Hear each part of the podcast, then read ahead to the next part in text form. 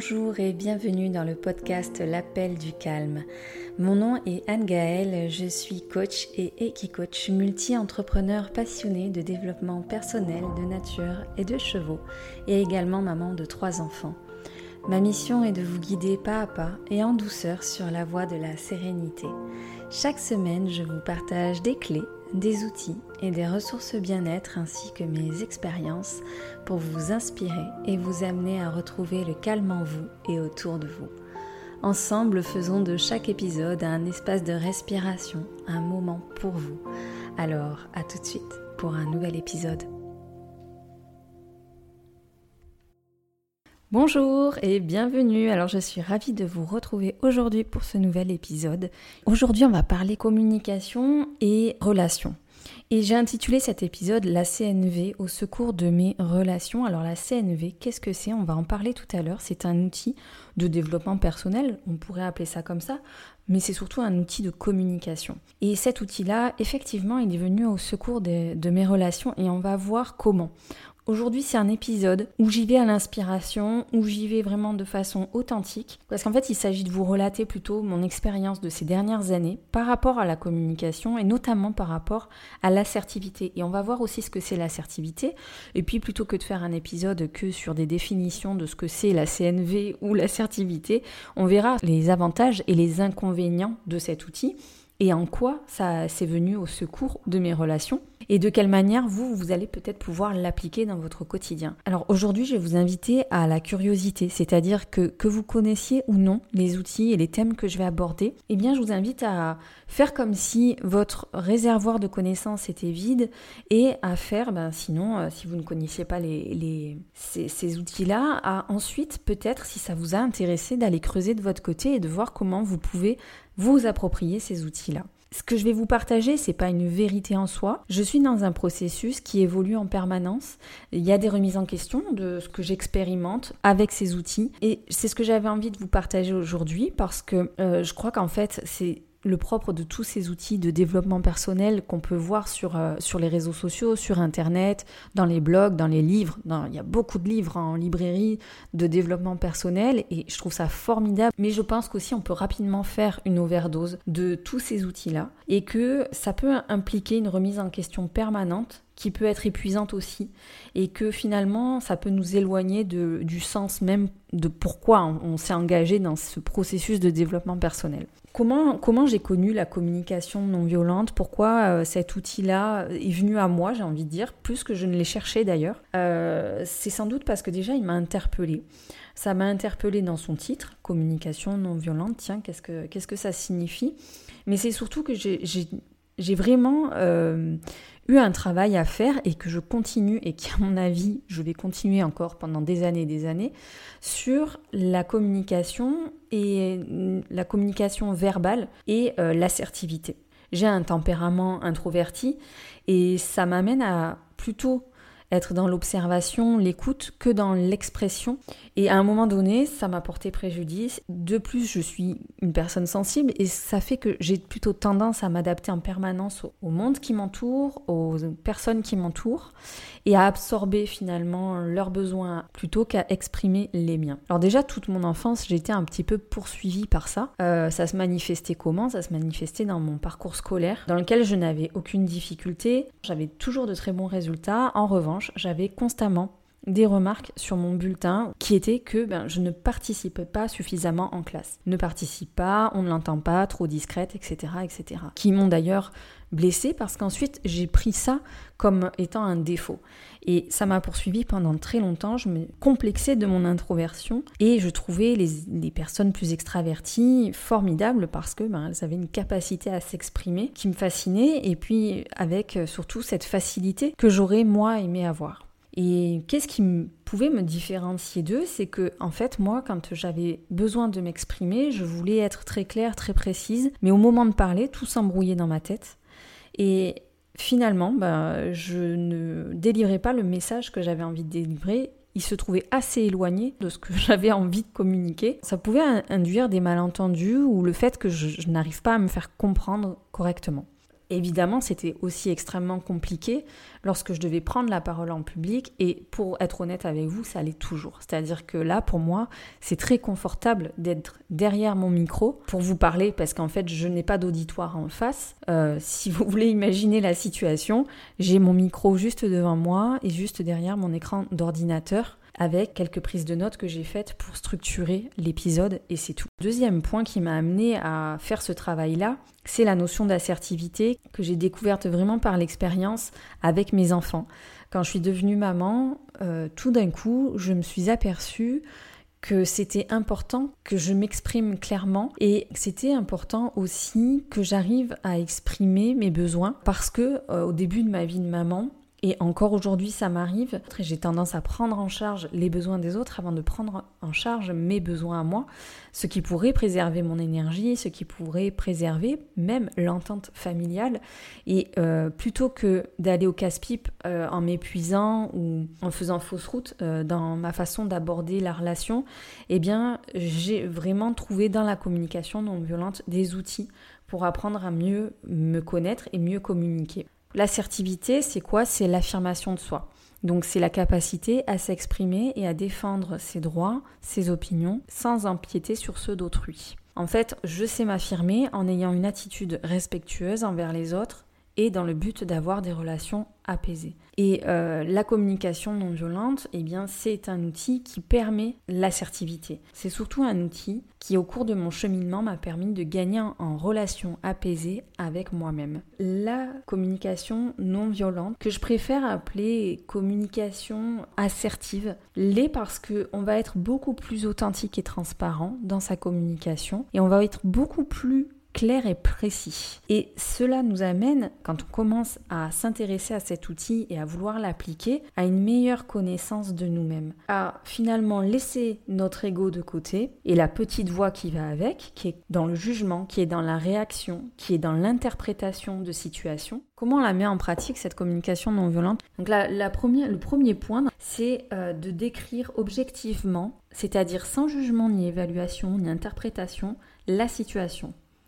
Et pour cela, on peut s'aider en commençant notre phrase par un énoncé factuel quand je vois ou quand j'entends. Et on va énoncer les choses telles qu'elles sont. On va faire un constat de la situation objectif et neutre. C'est-à-dire que la personne ou les personnes qui sont dans la situation ne sont pas impliquées. On ne veut pas dire quand je te vois ou quand je vous vois. On va pas dire quand je t'entends ou quand je vous entends, quand je vois, quand j'entends. Donc déjà on va faire ce constat-là tout à fait objectif et neutre. Pourquoi? Alors parce que ça nous aide à nous défaire de, de l'émotion, du trop plein d'émotions et surtout de l'interprétation erronée la plupart du temps, puisque juste collée à notre perception de notre réalité en fonction de nos croyances, de nos peurs, de nos insécurités, de d'événements qu'on a pu vivre récemment, de l'empreinte que la relation elle a pour nous, c'est-à-dire qu'elle est peut-être empreinte plutôt de souvenirs négatifs que positifs. En fait, cette posture d'observation, c'est une posture méta. C'est comme si vous étiez une troisième personne dans la situation. Et ça peut déjà aussi commencer à apaiser une relation. Et donc j'en viens au deuxième point de la communication assertive, de la communication non violente, les émotions. Et dans la communication non violente, en fait, la base, c'est de reprendre la responsabilité de nos émotions et de cesser d'accuser l'autre comme étant responsable de nos émotions. Donc on va s'exprimer et commencer notre phrase en je et tout va partir du je, tout va partir de soi. Si je dis je me sens en colère et si je dis tu me fais sentir en colère, il y a une différence. Dans la deuxième formulation, il est clair que j'invective l'autre et que je le rends responsable de la façon dont moi je me sens. Or, ce n'est peut-être pas lui qui a déclenché ma colère, peut-être que cette personne, elle a appuyé sur un point sensible quand elle a dit quelque chose et qu'en fait ça me renvoie à des insécurités, des croyances, des doutes, des peurs, enfin donc à mes propres émotions. D'ailleurs, c'est quelque chose là que je vraiment que j'essaye de oui, presque de maîtriser quand je parle à mes enfants parce que parfois j'ai tendance à leur dire vous me fatiguez parce qu'ils ben, vont être euh, parlés du matin au soir. J'en ai trois, donc c'est plus qu'une stéréo. et il y a des moments en fait où mon cerveau est encombré par euh, le bruit, etc. J'ai besoin de calme, mais je ne sais pas le formuler. Je suis agacée par le bruit et en fait je vais les accuser vous me fatiguez. Or, ce n'est pas le cas, c'est je suis fatigué. Donc, vous voyez, ça fait toute la différence. Et ça, c'est super important, et notamment dans notre relation parent-enfant. Et c'est bien aussi, euh, plutôt que de se flageller en se disant, bah, je fais mal les trucs et, et c'est pas bien, etc., etc., eh bien, c'est de se dire comment je peux formuler les choses la prochaine fois, comment je peux être plus vigilant, vigilante la prochaine fois quand je formule quelque chose. Qu'est-ce que ça m'apprend quand je n'arrive pas, quand je suis trop directe et que justement je n'arrive pas à les formuler sur le mode de la communication non violente. Qu'est-ce que j'apprends de ça? J'apprends que je n'ai pas défini mes limites suffisamment tôt et qu'au final je n'ai pas écouté mes besoins, je n'ai pas perçu le besoin que j'avais derrière suffisamment tôt. Donc moi ça me renvoie systématiquement à cette notion d'équilibre. Pour moi, la communication c'est Selon les personnes avec qui on va être en relation, avec qui on va communiquer, eh bien ça va plus ou moins passer. On, essaye d'être un peu sur le même mode. C'est vraiment un exercice d'équilibriste. Et en fait, plutôt que d'être sur le mode dans lequel j'étais avant de l'autoflagellation, euh, je ne sais pas communiquer clairement, je n'arrive pas à communiquer, etc. Et de finalement ben, opter pour le repli. Euh, je préfère aujourd'hui être dans euh, l'observation de ce qui se passe, l'expérimentation et puis ben, l'évolution le développement personnel que ça amène. Je reviens sur cette expression des, émotions et des sentiments qui est quand même fondamentale dans la communication non violente, parce qu'il ne suffit pas de dire ben, je me sens en colère, je me sens triste, je me sens joyeuse, je me sens euh, apeurée. C'est bien d'être beaucoup plus subtil dans la description de ces émotions et euh, dans la subtilité, eh bien, c'est que nos émotions doivent être encore une fois quelque chose dont, on prend la responsabilité. Parce qu'il y a des sentiments qui vont euh, supposer que l'autre est responsable. Si j'emploie des termes comme je me sens rabaissé, je me sens euh, trompé, je me sens malmené, manipulé, etc., je suis plutôt en train d'accuser l'autre. Euh, alors que si j'emploie des mots, je me sens bouleversé, je me sens affligé, je me sens anéanti, je me sens troublé, je me sens terrifiée, je me sens submergée, je me sens préoccupée. Vous voyez, en fait, j'utilise, il y a toute une liste hein, qui existe, je vous mettrai les références en description, mais j'utilise des termes beaucoup plus précis et qui, finalement m'appartiennent. Dans l'expression des, des, émotions, forcément, ça nous amène à une meilleure connaissance de nous-mêmes et de ce qui est présent en nous à l'instant T. Et ça, c'est très, très, très intéressant parce qu'au final, on va s'apercevoir que dans les relations, certaines situations se répètent et finalement les mécanismes qui sont en jeu sont plus ou moins toujours les mêmes avec les mêmes personnes. Et du coup j'en viens au troisième point qui est la connaissance de ses besoins, la prise en, compte de ses besoins. Donc par rapport au sentiment que j'ai observé, à l'émotion que j'ai observée, de quoi j'ai besoin? Alors je vais vous citer un petit extrait du livre La communication non violente au quotidien de Marshall Rosenberg, hein, puisque d'ailleurs je, pas, je crois que je ne l'ai pas mentionné en début d'épisode, mais cet outil provient de lui, hein, il est docteur en psychologie appliquée et il est le fondateur de la communication non violente. Et donc je cite, Si nous ne sommes pas conscients du lien entre nos besoins et nos sentiments, nous limitons souvent la cause de ces derniers aux seules actions des autres. Donc encore une fois, on remet la responsabilité de nos besoins insatisfaits et de nos émotions entre les mains d'autrui, ce qui crée des malentendus, des situation où euh, on va être dans un rapport de force, de domination, de soumission. Et du coup, on ne peut pas avoir dans ce cadre-là des relations tout à fait saines et tout à fait claires et tout à fait apaisées. Quand je veux exprimer quelque chose, quel est le besoin derrière? Qu'est-ce que ça veut dire finalement? Quel besoin n'a pas été satisfait? Si je reprends l'exemple de tout à l'heure avec mes enfants, il s'agissait bien d'un besoin de calme pour moi. Et ce besoin doit être quelque part universel, compréhensible de tous, partagé par tous. Un besoin de calme, ça se comprend, ça pourrait être un besoin de parler, un besoin d'échanger, un besoin de bouger, un besoin de dormir, un besoin de manger, un besoin de sécurité, etc. etc. La dernière partie, c'est la partie qui consiste à exprimer notre demande autrement que sous forme d'ordre, autrement que sous la forme de ben si euh, tu ne fais pas ce que je te demande, en clair, euh, tu vas le payer quelque part. Tu vas le payer parce que soit je vais bouder, soit je vais rétorquer. Et finalement, on va rentrer dans ce rapport de force, ces conflits que l'on redoute tant et qui n'apaisent pas les relations, qui n'aident pas les relations. Ce point-là, c'est important d'avoir à l'esprit que l'autre est toujours libre de répondre ou non à notre demande. Notre demande, c'est l'envie qui part de nous quand on a pris conscience du besoin non satisfait c'est comment en fait je vais pouvoir satisfaire ce besoin avec toi. Comment je peux collaborer. J'ai envie de m'isoler ou j'ai besoin de calme et donc je te demande par exemple de frapper à ma porte si tu souhaites rentrer dans mon bureau. Euh, ça peut être quelque chose comme ça. J'ai envie de parler euh, avec toi, j'ai envie de euh, partager un moment convivial avec toi. C'est une envie à laquelle l'autre est libre de répondre oui ou non ou autre chose, et de faire une autre proposition. Et c'est de là que part la communication. Donc les avantages de la méthode, clairement, c'est que ça permet de d'avoir une meilleure connaissance de soi parce qu'au fur et à mesure qu'on affine cette connaissance des émotions qui nous parcourent et de nos besoins, on est en capacité de faire des demandes beaucoup plus claires pour l'autre et d'être beaucoup plus clair aussi dans, dans, nos intentions. Ensuite, ça nous permet de gagner en authenticité. Euh, je ne peux pas être plus vrai qu'en exprimant mes émotions, mes besoins, mes envies. Ça m'appartient. Donc là, je suis authentique quand je m'exprime comme ça. Je ne mets pas un masque pour faire semblant avec toi dans la relation. Je ne fais pas semblant, je ne dis pas les choses dans une optique de te dominer, te soumettre, d'être dans la manipulation, d'obtenir quelque chose ensuite en utilisant la culpabilisation ou d'autres procédés. Euh, ça permet aussi d'être beaucoup plus cohérent entre le verbal et le non-verbal. C'est-à-dire que plus je suis en connaissance de ce qui est à l'intérieur de moi, ma posture, mon langage non-verbal va être cohérent avec ce que j'exprime. Parfois, en fait, on a le langage non-verbal qui dit quelque chose et qui dit quelque chose qui ne trompe pas, c'est-à-dire qu'il est plus fiable que le langage verbal.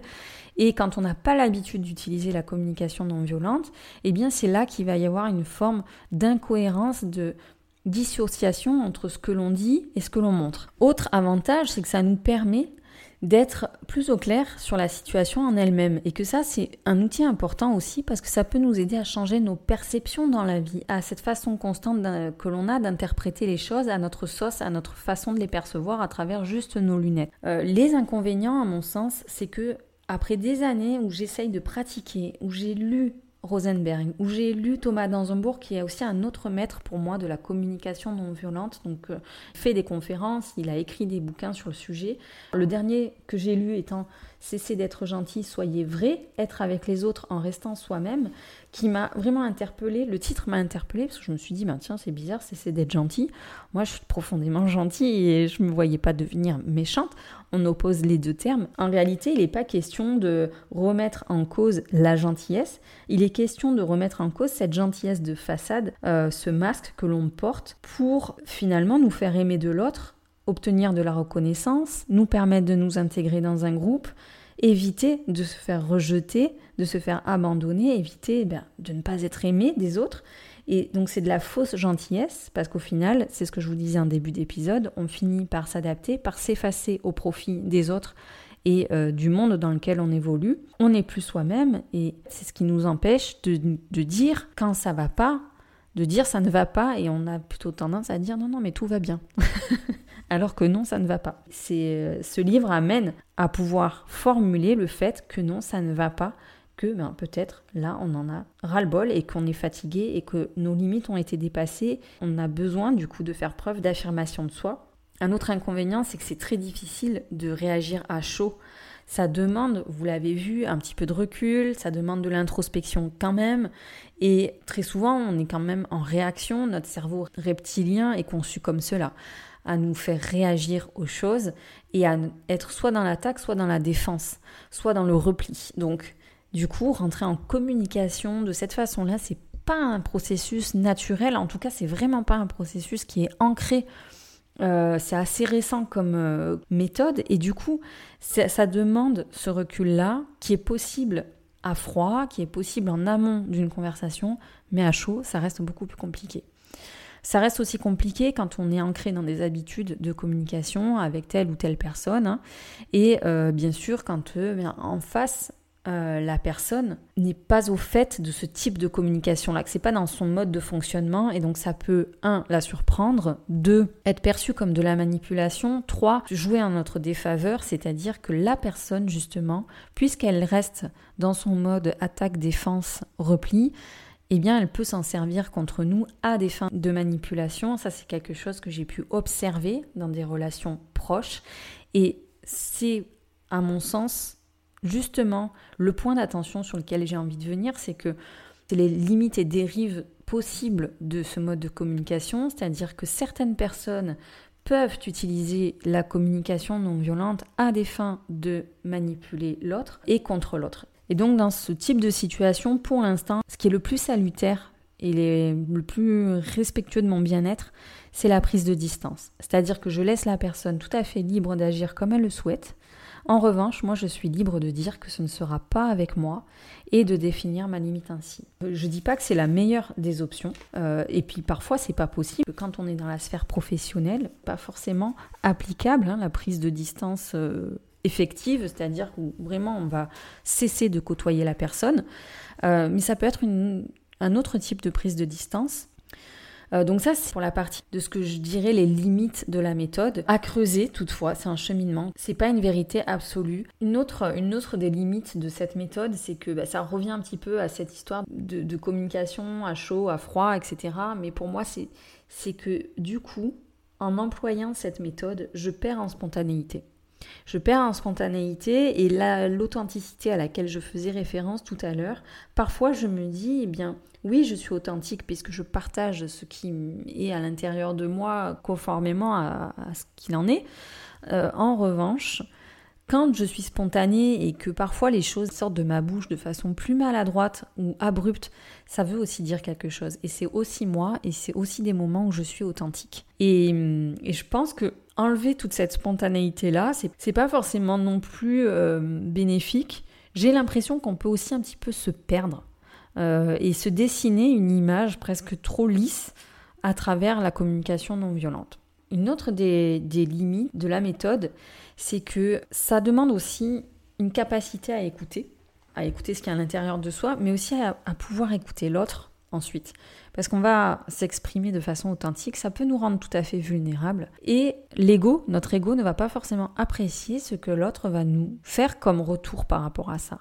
Peut-être qu'on ne va pas avoir le retour que l'on attendait, encore une fois, je parle d'attente, euh, et que bah, du coup ça montrera qu'on n'est pas forcément dans la bonne intention non plus quand c'est ça. Mais si j'écoute pas l'autre pleinement, si je suis pas prête à accueillir ce qu'il va me dire et justement à écouter derrière hein, euh, les émotions, les besoins qui l'habitent, eh bien les efforts de la communication non violente seront vains. Donc c'est important de laisser cet espace à l'autre pour s'exprimer aussi. Euh, encore une fois, c'est cette notion de liberté, de non-jugement et d'ouverture, de curiosité. En fait, j'ai envie de découvrir l'autre comme il est, avec ce qu'il a à dire, ce qu'il ressent, ses besoins qui sont différents des miens peut-être, ses envies qui sont différentes des miennes peut-être aussi. Donc c'est important d'avoir cette écoute réciproque et l'écoute, c'est pas forcément je t'écoute et puis je te prodigue ensuite des conseils ou euh, je vais te dire euh, ce que tu as à faire. C'est l'écoute, c'est vraiment se taire, vraiment se taire. Et si j'ai envie de rebondir sur ce que la personne dit, je vais pas rebondir en ramenant les choses à moi, en dire bah oui moi j'ai vécu ça et puis euh, ça me rappelle nanani nanana. Ça va être de questionner de façon ouverte euh, son interlocuteur et de le questionner donc de façon ouverte, ça va être en utilisant des questions qui commencent par quoi, en quoi, comment, euh, quand, etc. Et on n'est pas dans le est-ce que euh, qui va être une question fermée et qui va enfermer l'autre dans une réponse oui, non et finalement il ne pourra pas développer. Et quand je dis il ne pourra pas développer, c'est pas seulement développer une réponse pour nous, mais c'est surtout développer une réponse pour lui-même aussi, pour l'amener vers une meilleure connaissance de lui-même aussi. Voilà pour le, en gros l'outil. Alors finalement, est-ce que cet outil-là est venu au secours de mes relations? Oui, c'est venu au secours de ma relation à moi-même. L'assertivité a aidé ma relation à moi-même à progresser. Et à travers cette progression-là, ma relation aux autres a progressé. Est-ce que toutes mes relations ont progressé? Non. Certaines, j'ai presque eu le sentiment qu'elles régressaient parce que j'ai dû prendre de la distance. Mais en réalité, c'est justement parce que moi, de mon côté, j'avançais dans mon affirmation de moi, dans mon assertivité. Maintenant, en, conclusion, eh bien, c'est pas un outil parfait et ça, ça amènera pas des relations de, des relations parfaites. Ça mettra peut-être justement à jour des imperfections dans les relations et c'est très bien comme ça. C'est que justement vous aviez besoin de ça à cet instant-là. C'est un outil qui demande du recul, de la persévérance, qui demande à être revisité souvent à travers ben, ce qu'on a vécu, euh, c'est-à-dire de pouvoir revoir une situation, une conversation particulière, de la passer au travers des quatre étapes de la communication non violente, que vous connaissez d'ailleurs peut-être sous le terme OSBD, observation, sentiment, besoin et demande. La demande, tout à l'heure, je l'ai exprimée plutôt en envie, parce que pour moi, là, derrière une demande, j'aime moins ce terme demande. Voilà, pour moi, l'envie, elle émane de soi, et la demande, elle me met encore dans l'attente de quelque chose par rapport à l'autre. Et donc voilà, c'est juste une petite nuance, moi, que j'aime bien euh, apporter, et je m'y retrouve davantage comme ça. Maintenant, vous prenez ben, l'option qui vous parle le plus. Donc, cette notion d'écoute-là aussi, qui est nécessaire, c'est vrai, que c'est important aussi d'avoir à l'esprit que l'autre reste libre, que par rapport à lui, plus je mets des attentes, plus je vais mettre de la pression dans la relation et plus ça va compliquer la relation. Et ma difficulté à m'exprimer, à faire preuve d'assertivité parce que je vais redouter de plus en plus ensuite le conflit, les désaccords, etc. Et puis, euh, j'ai envie d'apporter une dernière notion parce que tout à l'heure, je parlais d'écoute. Si l'autre n'est pas prêt, c'est qu'il n'est pas prêt. Vous pouvez lui faire une invitation à peut-être découvrir la méthode, mais si c'est encore une fois une question d'envie, peut-être que ce n'est ni son besoin ni son envie, et vous ne pouvez pas l'y forcer. Et quand on s'exprime, euh, ça faisait partie des limites que je mentionnais tout à l'heure, c'est que si l'autre n'est pas prêt à nous écouter, il ne nous écoutera pas. Et c'est à ce moment-là qu'il va falloir, pour vous, être au clair sur vos besoins et les faire respecter tout en respectuant l'autre. On est toujours dans cette notion d'assertivité, de communication respectueuse, mais de savoir donc définir la limite pour vous euh, de ce que vous avez envie de continuer ou pas dans la relation. Est-ce que c'est une relation que vous avez envie de continuer ou pas? Et si vous y êtes, entre guillemets, forcé, enfin, on n'est jamais tellement forcé à faire quelque chose, on, on a quelque part toujours le choix.